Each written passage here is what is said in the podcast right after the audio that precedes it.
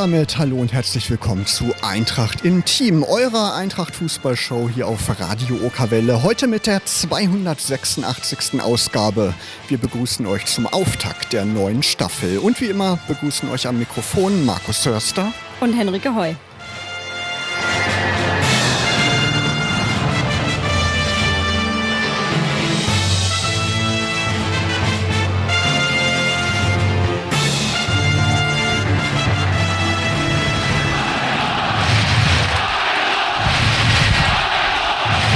Ja, Henrike, vier Monate haben wir uns jetzt nicht gesehen im Studio. Endlich geht es wieder los mit Eintracht Intim und wir haben ja auch einen tollen Gast heute Abend gewinnen können, oder? Genau, gleich zum Auftakt haben wir hier niemand Geringeres als den Cheftrainer der Eintracht persönlich. Wir werden gleich eine Stunde live mit Michael Schiele sprechen. Genau, und gut, Henrike, dass wir uns vor der Sendung auch nochmal unterhalten haben, denn wir haben herausgefunden, Eintracht Intim wird in diesem Jahr 20 Jahre alt. Genau, im Dezember ist es wahrscheinlich soweit. Da müssen wir nochmal bei den vorherigen Moderatoren nochmal nachhorchen. Aber es ist auf jeden Fall das 20. Jahr dieser Sendung. Genau, vielleicht gibt es dann irgendwann im Herbst nochmal einen Rückblick auf die letzten 20 Jahre. Da können wir ja nochmal im Archivkram mal gucken, was wir da so noch finden.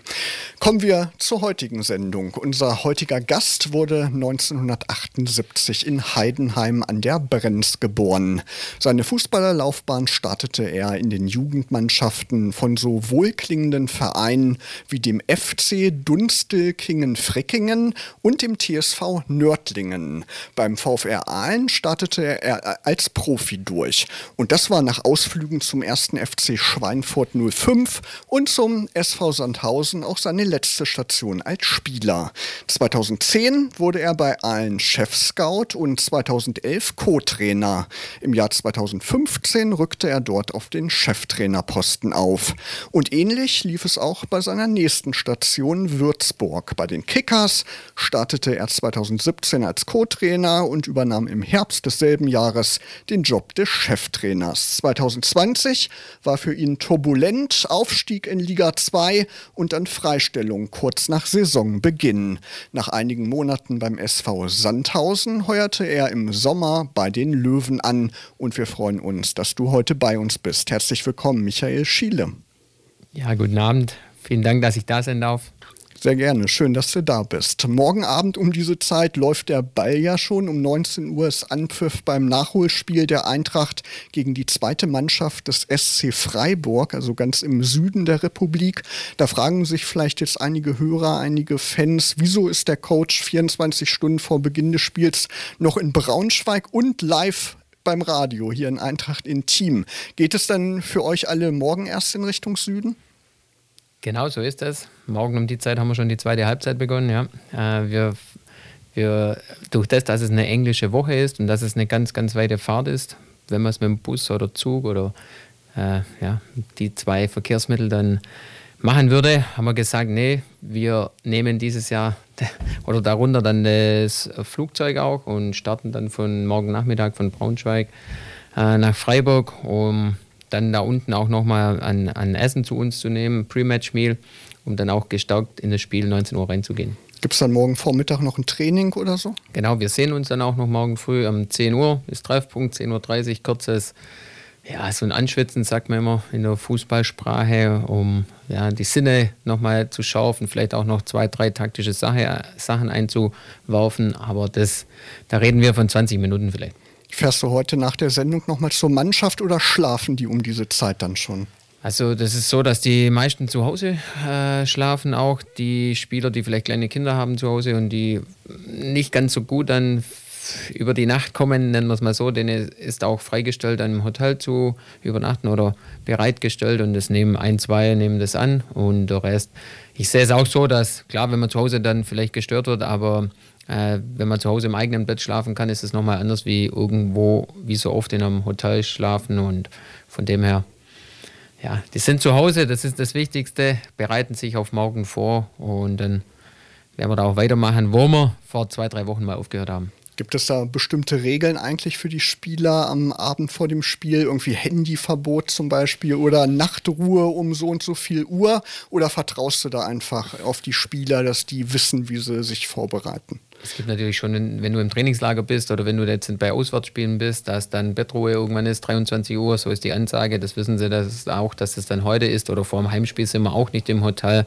Und das ist ja jetzt was Ähnliches. Und ja, das wird sich niemand trauen. Kommt so und so immer irgendwo alles raus. Und von dem her sind saubere Jungs, sind klar im Kopf und die wissen schon, auf was es ankommt. Was bist du eigentlich für so ein Trainertyp, so im Umgang mit der Mannschaft? Eher harter Hund aller Felix Magath oder Vaterfigur, so wie Jürgen Klopp zum Beispiel? Ja, dann schon eher das Zweitere. Äh, ich kann aber schon auch mal hart sein. Also im Training ist sehr viel Intensität drin, sehr äh, gute Einheiten. Die Jungs ziehen auch super mit, auch, also dass man auch eine gute Fitness hat. Aber die, die wissen auch, dass sie, wenn vielleicht mal was Privates ist, dass sie auch kommen können. Wenn das nicht, also wenn es am Spieltag ist, dann muss schon was Größeres sein, äh, dass man dann auch mal ein Auge zudrückt. Aber sonst wissen sie, dass sie kommen können. Die zahlen es dann auch zurück und von dem her so in beiden beides ein bisschen. Und deine Spielphilosophie, passt das dann auch dazu, wie du mit deiner Mannschaft umgehst? Wie ist so deine Spielphilosophie allgemein? Ja, auch da wieder intensiv, auch auf, auf gute Charakter in der Mannschaft zu haben, äh, schon auch aggressive Spielweise wollen, aber auch Fußball spielen. Also es ist nicht nur so, dass wir den Ball dann ja, vorkloppen und alle mal hinter Kick and Rush und hinterher gehen, sondern schon auch, dass man gepflegten Ball von hinten raus spielen, dass man aber auch mal auf einen langen Ball gehen muss, dass wir mal tief verteidigen äh, ge gegen den Ball oder auch mal höher anlaufen. Von dem her sind wir da nicht ganz so, ja, wir wollen einfach flexibel sein, um dem Gegner auch nicht zu viel Lösungen zu geben, ja, dass wir so monoton sind. Genau, über das Sportliche sprechen wir gleich noch ausführlich weiter, aber mit allen Neuzugängen, was die Spieler angeht oder auch ähm, bei den sportlichen Verantwortlichen, spielen wir bei uns in der Sendung immer so ein kleines Kennenlernspiel und da bekommst du gleich von uns Fragen, die auch teilweise so ein bisschen über den Fußball hinausgehen und du beantwortest die einfach ähm, spontan oder vervollständigst die Sätze. Ne? Wollen wir das einfach mal machen? Ja, bin ich gespannt. Henrika? Alles klar, dann geht's direkt los. Mein Ritual am Spieltag ist dass ich äh, alles vorbereite, natürlich für, für die Spieltagsbesprechung, aber dass ich oft dann auch noch mal eine kurz Sport mache, vielleicht mal kurz zum Laufen gehe, um dann auch einen klaren Kopf zu haben. Wenn ich nicht Fußballtrainer geworden wäre, dann wäre ich? Ja, ich habe eine Ausbildung als Vermessungstechniker abgeschlossen, habe auch noch meinen Sportmanager nebenher gemacht, war auch mal ja, selbstständig und ich denke, irgendwo da werde ich dann ja, aufgehalten werden. In den Urlaub fahre ich am liebsten nach? Schon in den Süden. Also von, ich bin ja vom Süden Deutschlands. Wenn ich jetzt mal nach Südtirol fahre, sind das von den Kilometer weniger wie hier nach Braunschweig. Und Südtirol, Berge, Wandern, aber gerne auch an, an, ja, an See dabei oder auch mal ins Meer. Einfach zum Relaxen was anderes sehen. Genau, ist auf jeden Fall beides schön. Ähm, mein Vorbild als Trainer ist? Ja, weil du es vorhin so angesprochen hast, also so ein direktes Vorbild habe ich nicht. Ich habe von vielen was mitgenommen, auch mal da, wo ich Co-Trainer sein durfte, bei Ralf Hasenhüttel, bei Stefan Rutenbeck. Jeder hat so seine eigene Herangehensweise. Ich habe meine eigene Herangehensweise, aber wenn man jetzt vorhin die zwei Namen gehört hat, was du rausgehauen hast, äh, welcher Trainertyp du eher bist, dann gehe ich natürlich schon eher auf die auf die Kloppschiene oder eher auf die jüngere Generation, aber ich möchte mich nicht da mit irgendjemandem vergleichen, sondern mein eigenes Ding dann auch durchziehen. Mit diesem Promi würde ich gerne mal ein Bier trinken gehen. Boah. Machen wir nachher nochmal. Alles klar. Okay. Fragen wir am Ende der Sendung ja. nochmal. genau, überlegst dir bis dahin. so sieht für mich ein perfekter Sonntag aus wenn vielleicht mal spielfrei ist. Ja, oder also ich sage, ich spreche immer von Lebensqualität. Wenn jetzt Samstag ein Spiel war, nehmen wir doch mal einen Spieltag und du gehst dann nach dem Sieg nach Hause. Du weißt, die, die Jungs haben alles gegeben, es ist viel aufgegangen. Stehst am Sonntag, glaube ein bisschen lockerer auf oder fröhlicher auf und hast vielleicht den Jungs auch mal freigegeben und dann natürlich schon mit der, mit der Familie zusammen sein, äh, gemeinsam frühstücken, den Tag dann einfach genießen auch, bisschen Sport machen in der Familie oder also einfach mal den Tag kommen lassen und ja, sich um die Familie zu kümmern. Frühaufsteher oder Langschläfer? Frühaufsteher. Heimspiel oder Auswärtsspiel? Natürlich hier bei den Löwen, hier in der Hamburger Straße ist natürlich überragend, Heimspiele abzu, äh, abzusolvieren. Äh, aber wir spielen, ich finde auch, wenn, wenn du jetzt nach auswärts irgendwo hinfährst, zu einem Auswärtsspiel und es sind ganz, ganz viele Zuschauer drin und die ja, pfeifen dich aus und so, das hat schon auch was Geiles. Aber natürlich will man von den Heimfans gefeiert werden und von dem her gerne ein Heimspiel. Das macht Eintracht Braunschweig für mich aus. Tradition, äh, positiv, ja, positiv schon auch verrückte Fans dann auch, äh, Tradition in der Stadt, überall blau, gelb, es kommt der, der Opa mit dem Sohn, mit dem Enkel ins Stadion. Äh, ich, auch jetzt schon die letzten Spiele, es sind immer mehr Zuschauer dann auch, wenn wir mit dem Bus da kommen, so 90 Minuten vorm Spiel und dann der Enthusiasmus und so von den Fans und das versuchen wir dann auch auf dem Platz äh, zu bringen, um dann den Funken auch überspringen zu lassen und das macht es für mich aus. Ich bin heute an einem Fahrradladen vorbeigefahren, da standen blau-gelbe Fahrräder mit Eintracht-Logo. Also da sieht man, Braunschweig ist Fußball verrückt und Eintracht verrückt. Ja. Letzte Frage, Radio oder Podcast? Ich höre mehr Radio. Sehr schön. Da freuen wir uns natürlich bei Radio Okerwelle. Für die Podcast-Freunde Eintracht Intim gibt es auch als Podcast unter eintracht-intim.de. Genau, und damit hast du das äh, Kennenlernspiel äh, schon überstanden und wir gehen mal wieder über zu den normalen äh, Fragen in Anführungsstrichen. Ähm, du bist ja jetzt gut seit drei Monaten in, in Braunschweig. Ähm, was würdest du sagen, wie hast du dich eingelebt in der Löwenstadt? Wie gefällt es dir hier?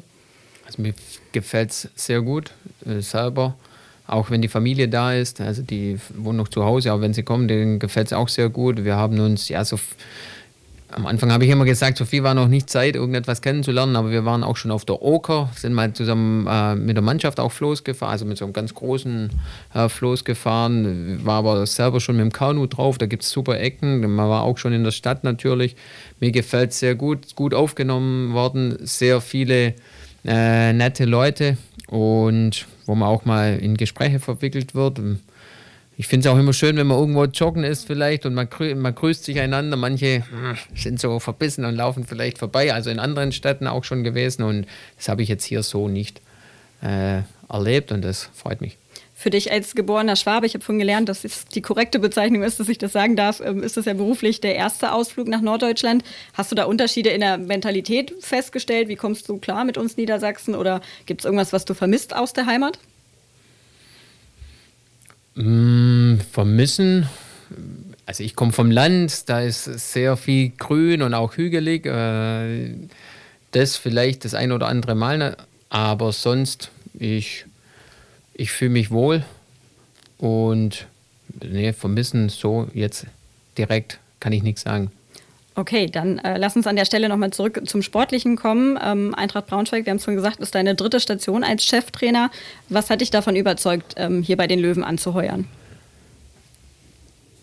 Auch die Tradition natürlich, äh, die, die, sportliche Herausforderungen, auch ich finde nach viel Auf und Abs auch die letzten Jahre mh, Konstanz reinzubringen, die Gespräche zu Beginn gleich in, äh, also das erste Gespräch war dann mit Peter Vollmann, der dann gesagt hat, äh, wir müssen eine Dreierrunde oder eine Viererrunde dann machen mit, mit ihm, mit Wolle Benz und mit Dennis Krupke. Es hat von Anfang an auch äh, super geklappt auch, man hat seine Vorstellungen so ja, offengelegt, sage ich es mal. Ich glaube, die wussten dann auch, wie, wie ich so ticke, wie ich äh, in den vorherigen Saisons oder vor allem in, in Würzburg dann auch, wie das vonstatten gegangen ist. Und ja, das hat mir von Anfang an überzeugt. Ich war schon als Spieler hier, ich war schon als, als Co-Trainer und Trainer auch mal hier an, an, im Stadion, im Eintrachtstadion.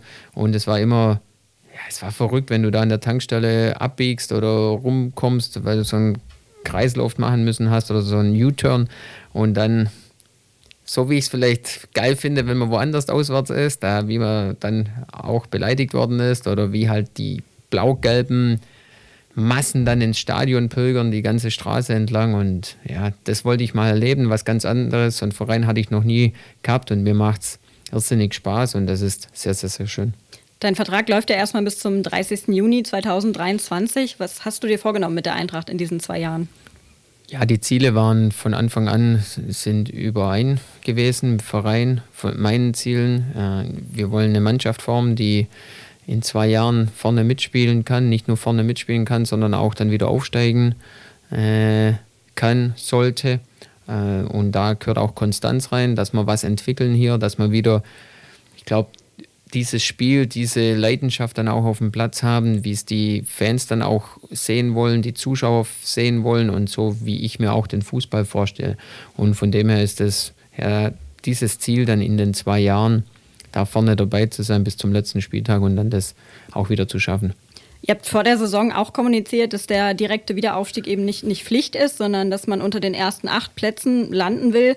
Das passt nicht so ganz mit dem Selbstverständnis ähm, und der Erwartungshaltung vieler Löwen-Fans hier zusammen. Das hast du bestimmt auch an einigen Stellen ähm, schon, schon festgestellt, dass viele Eintracht-Fans sich eben doch eine Etage weiter oben sehen. Was entgegnest du Kritikern, die sagen, das kann und darf nicht der Anspruch sein, ähm, für Eintracht sein, die Saison irgendwo zwischen Platz fünf bis acht zu beenden? Ja, ich, wir sagen ja auch, ja, unter den ersten acht dabei sein und dann umso näher das an den 38. Spieltag geht, dass es dann vierte, dritte, zweite ist, dass du auf jeden Fall dabei bist, weil irgendwann trennt sich die Spreu vom Weizen.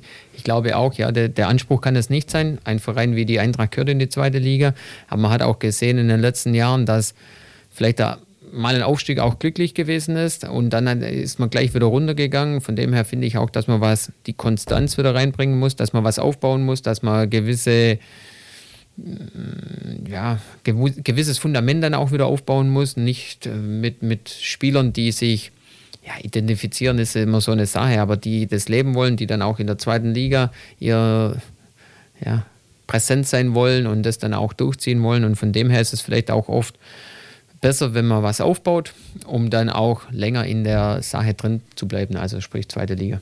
Ja, und die dritte Liga, die gilt ja sowieso als unberechenbar. Ne? Das gehört da, glaube ich, auch so rein in diese Gedanken, oder?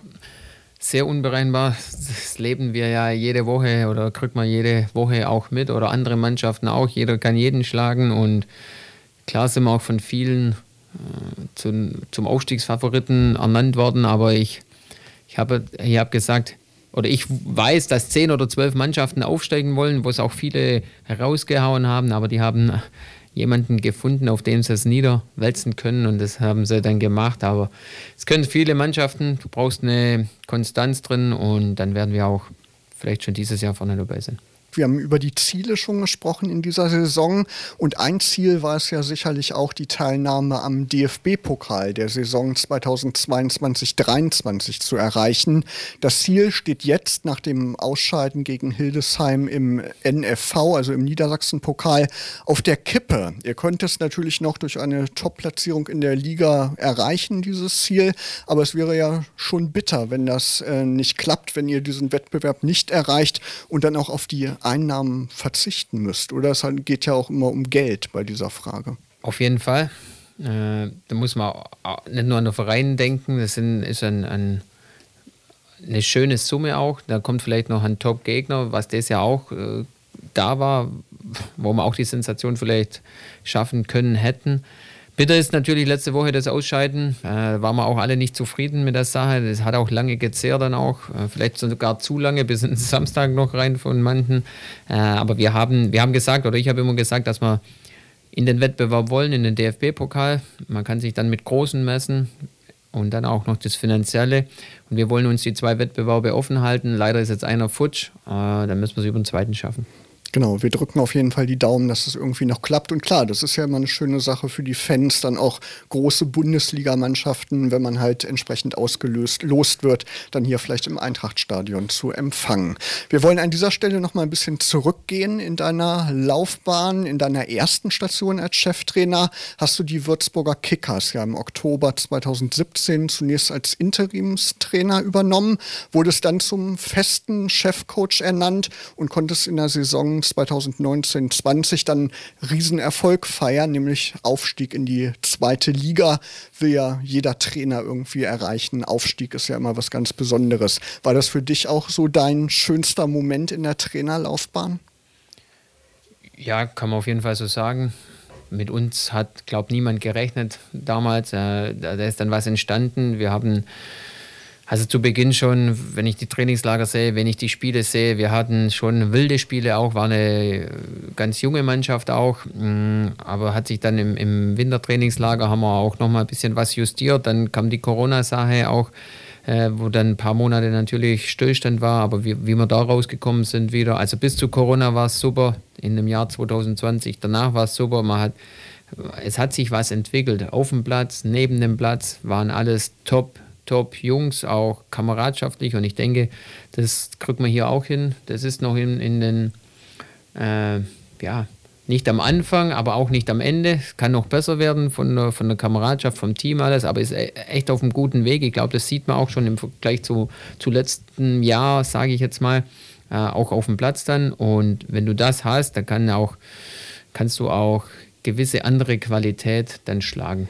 Genau. Wir hoffen, dass es soweit ist, dass wir im Sommer dann vielleicht den Aufstieg feiern können. Aber dass das Fußballgeschäft sehr schnelllebig ist, hast du dann nur wenige Monate später auch in Würzburg zu spüren bekommen. In der Saison 2021 haben dich die Würzburger Kickers nach nur zwei Spieltagen, also relativ schnell nach Saisonstart und einer Pokalrunde freigestellt. Wie war das damals für dich, als du diese Nachricht gehört hast? Ja, ich habe da eigentlich, oder nicht eigentlich, ich habe da noch nie so groß auch drüber gesprochen, war natürlich, ja, es hat man nicht damit gerechnet, man steigt auf mit einer Mannschaft, wo keiner gedacht hat, ganz junge Mannschaft, dann hat man irgendwie so den Kader nicht zusammenstellen können, wo, wurde immer ein bisschen auf Zeit gespielt und auf einmal zweiter Spieltag sehr unglücklich verloren, elf Meter noch verschossen zum Schluss. Und dann kam der Anruf mal einem Montag, glaube und so, kommt noch jemand vorbei, sie wollen es mir persönlich sagen, bla bla bla. War sehr bitter, ich bin da ganz positiv aber rausgekommen. Ich glaube, das waren andere, andere Mechanismen, dann, wie es im Fußball oft so sind. Und ja, da ist auch die, die Presse, alles sind da draufgegangen auf das Ganze. Und ja, lassen wir es bei dem. Will da nicht nach, nach hinten schauen, ich will einfach nach vorne schauen. Und am zweiten Spieltag war das natürlich schon eine komische Situation, hat man so, glaube ich, Profifußball auch selten. Aber war das für dich nachvollziehbar letztendlich? Oder eher nicht? Ja, zu dem Zeitpunkt auf keinen Fall. Was ist, ne. Ja, und manchmal kommt es ja auch hart auf hart. Auch das anschließende Engagement beim SV Sandhausen, wo du ja auch schon mal als Spieler aktiv warst, hielt nicht so lange. Man trennte sich im Februar 2021 von dir. Wie waren diese Monate für dich? Ja, die waren sehr aufreibend, also sehr, sehr viel Energie haben die gekostet. Äh, ich würde das heute wieder machen. Also Sandhausen Zweitligist hat einfach gereizt damals. Äh, war, war eine sehr erfahrene Mannschaft auch, war im Nachhinein schon auch viel Unruhe in der Mannschaft drin. Äh, dann auch im, irgendwann im Verein natürlich, wenn man die Ergebnisse nicht hat. Und ja, dass es schnell gehen kann, das hat man jetzt schon wieder gesehen. Ich glaube, heute war schon wieder was in Sandhausen dass da einen Wechsel gibt. Und ja, ich war nicht so lange, von dem her ist auch nicht so lange in meinem Kopf. Sage ich wieder, ich gucke nach vorne. Mir gefällt es hier unheimlich und ja, hier haben wir eine Aufgabe, einen Auftrag und den ziehen wir durch. Aber wenn du nochmal in so eine Situation kommen würdest, zweifelst du dann an dir oder steckst du das so ganz gut weg ähm, in ja. solchen Situationen? Nee, dass man das einfach wegsteckt, auf keinen Fall. Also da, man reflektiert schon, man führt dann schon auch, man will natürlich das oder das noch wissen. Da war, waren nicht alle ganz sauber auch. ich hatte da meinen Co-Trainer nicht dabei, da waren ja schon ein paar Messer gewetzt irgendwann und mh, hm, man reflektiert, reflektiert sich, man nimmt auch das ein oder andere mit, äh, wo man vielleicht ändern sollte oder vielleicht macht, anders macht, anders, äh, andere Herangehensweise wählt, aber dann muss man es auch irgendwann sacken lassen, weil ich denke, wenn du dann zweifelst an dir, dann hast du in dem, in dem Beruf dann auch nichts verloren und man weiß auch, was man schon geleistet hat und wie der Umgang mit den Jungs ist und was die dann einem zurückgeben und das ist das, wo ich dann jetzt einfach wieder Energie tankt habe und um diese Aufgabe hier in, in, in Braunschweig dann auch bei der Eintracht anzutreten. Genau, muss ja irgendwie weitergehen und geht es ja jetzt auch. Genau, und du hast gesagt, ähm, du willst über die Gegenwart sprechen, das wollen wir natürlich auch. Und du hast bei Eintracht Braunschweig jetzt die ersten Wochen als Chefcoach hinter dir. Und äh, da wollen wir natürlich wissen, wie fällt dein erstes, ja, kleines sportliches Zwischenfazit nach diesen acht Spieltagen aus? Ja, wenn man so das erste Spiel dann gesehen hat, es war noch okay, der zweite Spieltag, also erste Spieltag dann hier zu Hause war natürlich, ist, ist alles gegen uns gelaufen oder da waren wir auch nicht so auf dem Platz. Ich glaube, da war auch noch viel von, vom letzten Jahr drin. Dann sind natürlich auch die Zuschauer unruhig geworden, was ich dann irgendwann am Ende auch verstehen konnte. Vielleicht nicht gleich nach 20, 30 Minuten, äh, aber da, da war, ist halt viel aufgebaut gepusht gewesen auch und letztes Jahr durften oder hat man ja so die Stadion noch nicht besuchen können. Ich finde jetzt aber, ja, auch wenn es jetzt eine Niederlage war äh, letzte Woche, da das war ähm, ja vielleicht das zweitschlechteste nach Berlin, das zweitschlechteste Spiel. Äh, wir sind da nicht an unser Leistungsniveau gekommen. Äh, die Mannschaft war da auch sehr einsichtig. Äh, wenn wenn halt mehrere Spieler oder fast das ganze, die ganze Elf dann auch nicht an ihr Leistungsniveau kommt, dann kriegst du noch einen Sonntagsschuss, wo vielleicht Tor des Monats wird, wo dann 1-0 steht. Das 2-0, der auch mal hier gespielt hat, äh, der macht ein Kopfballtor, wo wahrscheinlich noch nie ein Kopfballtor gemacht hat und das hat vielleicht an dem Spieltag so sein sollen. Aber es ist auch so, dass wir sagen, jetzt, äh, ja, wir sind vielleicht ein, ein, ein Sieg hinterher äh, die, die, Punkte fehlen uns. Wir haben auch viel Wollen diese Woche. Klar, wir haben jetzt morgen noch die Chance, im Nachholspiel zu, das zu machen. Aber wenn ich jetzt das sehe, was am Anfang war, wie wir uns entwickelt haben, dann haben wir einen kleinen, eine Delle gehabt. Dann haben wir aber auch fünf Spiele in Folge nicht verloren, davon drei Siege geholt. Die Mannschaft ist zusammengewachsen. Dann haben wir auch schwere Rückschläge gehabt mit auf einmal vier Verletzte in der Offensive weg und trotzdem hat es die Mannschaft dann umgesetzt. Aber jetzt ist dann auch wieder so, dass der ein oder andere zurückkommt, dass wir da an ja, mehr Qualität dann auch wieder einfach zur Verfügung steht. Und von dem her bin, sind wir uns sicher, dass wir auch wieder in die Spur kommen und das Fazit, wie gesagt, vielleicht ein Sieg hinterher, aber sonst ganz in Ordnung. Wir haben eine Frage bei Instagram bekommen von Matze, der fragt, äh, wie viel blau-gelbes Herz konntest du in der kurzen Zeit schon aufbauen und kannst du dir vorstellen, länger zu bleiben? Ja, auf jeden Fall einiges äh, aufgebaut. Blau-gelb, äh, blau-gelbes Herz habe ich ja auch schon gesagt. Wenn man durch die Stadt fährt, blau-gelb oder wenn man ein Stadion fährt oder ist einfach, das ist einfach ein Stadion her. Das ist ein, auch wenn die Tatternband drumherum ist, ist ein Fußballstadion, aber es ist geile Stimmung, da ist Gänsehautstimmung. Wenn ich äh, beginne mit, mit, mit dem HSV-Spiel, du verlierst dann und die, die Fans, die Zuschauer feiern die Mannschaft trotz einer Niederlage oder jetzt ein ähm, 60-Spiel liegst du 1-0 zurück, aus dem Elfmeter, wo, ja, brauchen wir nicht reden. Da haben wir aber auch noch das 1-1 dann gemacht und uh, die Mannschaft wird wieder gefeiert und von dem her ist das blau-gelbe Herz sehr groß. Kann noch, wird noch größer, um, wenn wir dann auch positiver alles gestalten. Wir wollen noch mal über diese Partien Duisburg ähm, und über den NFV-Pokal kurz sprechen, weil traditionell kommt im Umfeld der Eintracht nach solchen Partien auch immer sehr schnell Unruhe auf. Die ersten kritischen Stimmen werden laut. Das ist auch so ein bisschen durchaus typisch, glaube ich, für die, für die Umgebung Eintracht Braunschweig und für die Fanszene. Ähm, merkst du an dieser Stelle, dass der Cheftrainerposten bei der Eintracht auch mit, mit so ein bisschen Druck und Erwartungshaltung verbunden ist? Oder würdest du sagen, okay, erstmal kommt davon noch nicht so viel bei dir an?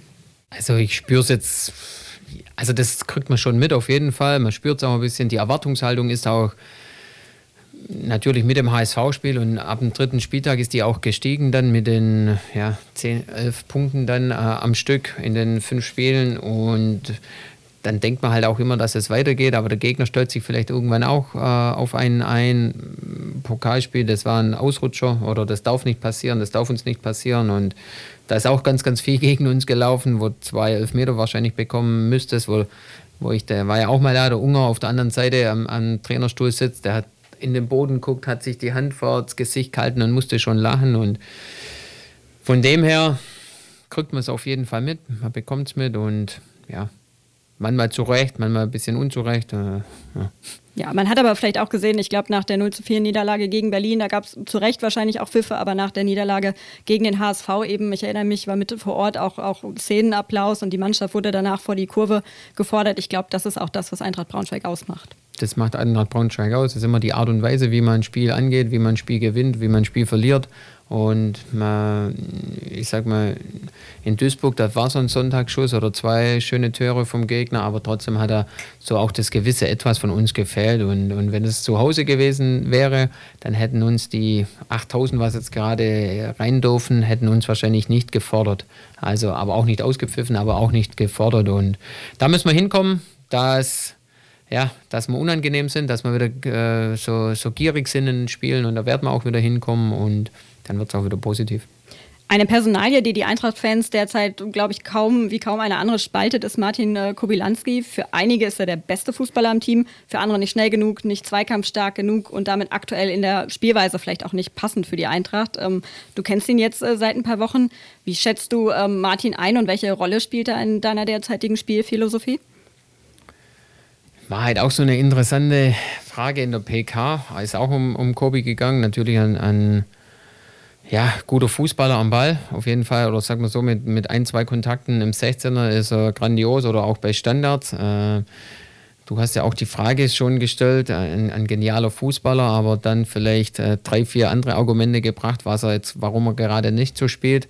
Er kann auf jeden Fall den Unterschied ausmachen, ähm, dass er defensiv nicht das das ist, was jetzt vielleicht ein Brian Henning dann auch gespielt hat oder die Intensität dann auch angehen wird. Aber es wird noch ein wichtiger Spieler von, für uns auch sein. Wir machen uns da immer Gedanken. Wir reden über viele Spieler ganz, ganz lange, unter anderem bei Kobi auch, was ist das Beste für das Team, ob er vielleicht dann erstmal in der 60. kommt oder ob er auch mal von Anfang an spielen kann. Äh, hat er sich aufgedrängt, äh, hat jetzt ein, ein, Tor gemacht in, in Duisburg, ja, das ist natürlich schon das ein oder andere Plus dann auch für ihn. Andere schlafen aber auch nicht, andere versuchen auch reinzukommen und von dem her, wir wollen ja auch dann die, die Mannschaft so aufstellen, was von Anfang an gut ist, was man reinbringen kann. Und wir hoffen, dass er, ja, dass er so viele Spiele, so viele Scorer wie, wie irgendwann schon mal gemacht hat. Äh, ja, da muss er spielen dafür, aber muss er sich auch anbieten. Wie geht er mit dieser Rolle um als Reservist? Habt ihr da auch mal ein persönliches Gespräch geführt? Ja, wir hatten Ende August mal ein Gespräch, sonst reden wir halt, also ein längeres Gespräch oder ein ausführlicheres, detaillierteres Gespräch, sonst hast du natürlich immer Kontakt mit den Jungs. Also er ist sehr, sehr, sehr Profi. Natürlich ist er auch enttäuscht und so soll es auch sein, so wie jeder Spieler, wenn er nicht spielt. Und ja, absolut professionell und wie gesagt, er wird noch wichtig werden. Im Sommer sind ja einige Spieler hinzugekommen. Ähm, hat sich schon so eine Art Zusammenhalt wirklich eingestellt? Ähm, wie ist da dein Eindruck? Ja, auf jeden Fall. Also ähm, auch viele Spieler sagen, dass man hier super aufgenommen worden ist. Es ist auch so, dass wir die Charakter so zusammen gesucht haben, dass sie auch nicht nur auf den Platz reinpassen, sondern dass sie auch neben Platz äh, voll sich integrieren in das Gesamtgefüge, in das Team dass die, die Art und Weise, wie sie Fußball spielen, auch der, zum Verein passt, zu meiner Philosophie natürlich auch. Äh, was, was wir da mit Pedro, Wolle Benz und, und Dennis dann auch gesprochen haben.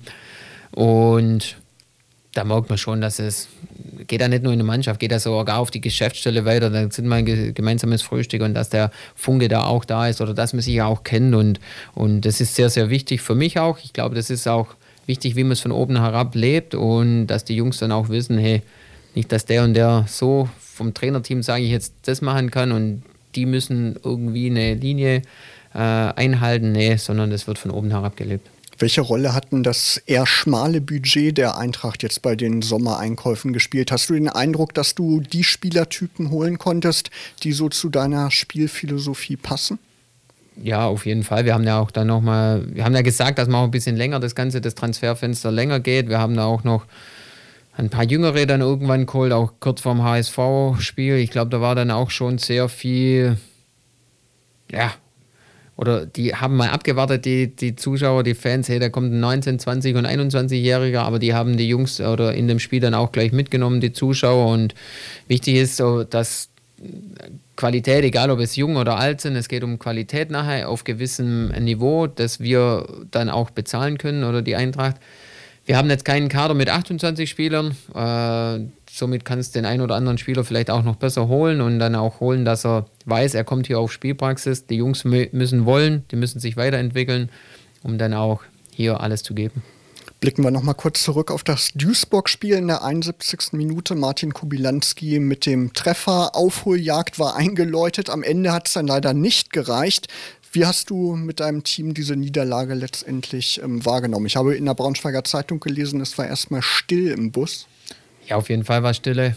Ich glaube, wir haben uns alle mehr ausgerechnet da auch. Wir waren auch schon gut drauf dann auch. Wir haben davor äh, gute Mannschaft mit Osnabrück gehabt, mit 60 gehabt, äh, wo wir teilweise besser waren, dann Paroli geboten haben. Das Spiel ist dann öfters mal in eine Richtung gekippt und von dem her wollten wir in Duisburg auch mehr holen. Äh, ist uns aber von Anfang an nicht gelungen. Wenn du vielleicht zum Glück oder ganz zum Schluss hätten wir noch mit viel Glück, so wollte ich sagen, äh, noch das 3-3 machen können, wäre aber dann ein glückliches Unentschieden gewesen und ja, vielleicht lieber einmal so wieder, um dann äh, wieder ja, auch eine neue Serie zu starten und das ist auch gut, dass es ruhig war im Bus. Jeder hat sich an die eigene, oder viele haben sich, oder schon jeder an die eigene Nase gekniffen und hat gesagt, ja, so kann es nicht sein und schauen wir jetzt mal, was morgen passiert. Genau, was müsst ihr morgen anders machen in Freiburg? Ja, schon wieder die Gier dann auch mehr haben, so das, das was es bei uns so, wie wir auch die anderen Spiele angegangen sind, sind äh, im Kollektiv mehr arbeiten, äh, gieriger sein, mehr Leidenschaft an den Tag legen auch gegen eine ganz die jüngste Mannschaft in der Liga, hm, Freiburg mit Top-Spielern natürlich, die auch die nächsten Wochen, Monate wahrscheinlich in der ersten Bundesliga mal auflaufen. Schon auch die Lust ein bisschen am Fußball zu nehmen und ja, das ist das, was wir vorgeben, aber dann auch schon auch auf uns schauen, was wir dann auch kennen. Startelf, wird sich da was ändern? Hast du schon eine Entscheidung getroffen? Ja, also Startelf wird sich was ändern. Zwei, drei Positionen sind äh, durchaus denkbar, dass man was ändert. Äh, es ist aber auch nach so einer Niederlage jetzt nicht so, dass man alles ändern muss, weil davor ja auch viel gut war.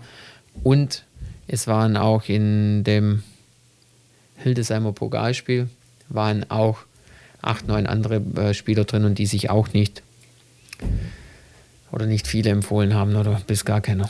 Darf denn Martin Kubilanski auf einen längeren Einsatz hoffen morgen? Das schauen wir dann morgen. Alles klar. Wie stehst du denn allgemein zum Thema Zweitvertretung in der dritten Liga? Haben sie aus deiner Sicht eine Daseinsberechtigung? Ja, ich denke, wenn es sportlich, wenn es sportlich reinpasst, wenn sie sportlich die, die, die Qualifikation dann auch für die dritte Liga schaffen, naja, warum nicht? Ich glaube auch Dortmund und Freiburg, die bereichern die Liga gerade. Äh, Bayern ist letztes Jahr abgestiegen, dann auch wieder. Und man sieht ja auch, dass Dortmund ein super Fußball spielt, dass sie auch super Jungs drin haben. Und bei Freiburg sind auch gute Jungs drin. Und von dem her, ja wir drücken auf jeden Fall morgen ganz fest die Daumen genau. der Braunschweiger Eintracht und natürlich auch im Rest der Saison, dass ihr dann vielleicht sogar den Aufstieg schafft in der nächsten Saison oder zumindest oben mitspielt in der dritten Liga. Michael Schiele, vielen Dank, dass du da warst. Hat Spaß gemacht, das Gespräch und gerne mal wieder. Genau, vielen Dank. Ja, ich sage auch vielen Dank, hat mir sehr, sehr, sehr viel Spaß gemacht. Dankeschön. Schönen Abend dir noch und damit noch unsere Verabschiedung. Sonst bleibt uns nichts. Die Stunde, die rast immer an einem vorbei. Eintracht Intim ist schon wieder Geschichte, die erste Sendung der neuen Staffel. Vielen Dank an Eintracht Braunschweig, an Denise Schäfer für die tolle Unterstützung, an Andrea Aplowski, die war heute mal wieder da, hat ein paar Fotos gemacht. Die könnt ihr auf unseren Social-Media-Kanälen sehen. Wir sind auf Facebook und auf Instagram aktiv. Schaut auch mal unter eintracht-intim.de vorbei. Da könnt ihr die ganzen alten Folgen nochmal nachhören, wenn ihr die noch nicht gehört habt. Da gibt es das Ganze als Podcast und wir sind auch bei Spotify und so weiter. Und damit sagen wir Tschüss, Markus Hörster und Henrike Heu. Und wir wünschen euch bis zur nächsten Sendung im Oktober eine schöne blau-gelbe Zeit. Radio Okawelle. Das Radio für die Region Braunschweig.